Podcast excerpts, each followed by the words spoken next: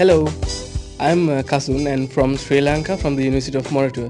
When I'm talking about IAESTE, it was really uh, a great opportunity for me to to come to European country like Switzerland, work in an institute like EMPA. Welcome to IAESTE Switzerland. Global careers start here. In the past 60 years, IAESTE organized internships at companies and universities abroad for more than 300,000 technical and science students from all around the world.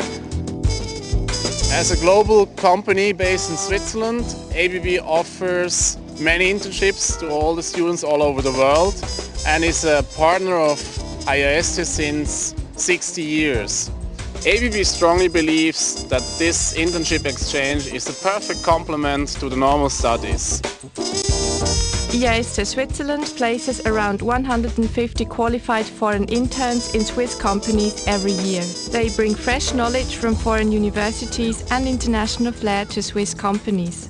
This service is free of charge for Swiss employers. We like to give the uh, trainees a feeling of importance, um, so we like to give them something to do that, um, that, that will actually go into one of our uh, products. Um, other positives about um, hiring the IAESTE trainees are that the paperwork is very minimal for us, it's all very nice. Um, we fill in the form and it gets sent off and we don't have to worry about the authorities, everything of that gets done for us. Each internship offered in Switzerland allows one Swiss student to go abroad. An IAESTE internship is a valuable preparation for working life and makes students fit for global careers. I'm an IAESTE trainee from Ukraine. I have been here in Switzerland working for EMPA. Uh, I'm doing a research about solar cells, so synthesizing some new dyes for solar cells. Personally, for me, it's a really nice professional experience uh, to get to know how people in other countries work and what research they do. Uh, also, it's always nice to meet new people, which IAESTE gives them a great opportunity.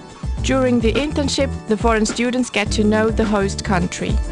The IAESTE local committees are organizing a broad social program including weekend trips, weekly meetings and industrial visits to local companies. Hi, my name is Metzo. Last summer I did an internship in Scotland and I had a really great time there. When I came back to Zurich, I joined the LC here because I wanted to help other trainees to have such a great time as I had.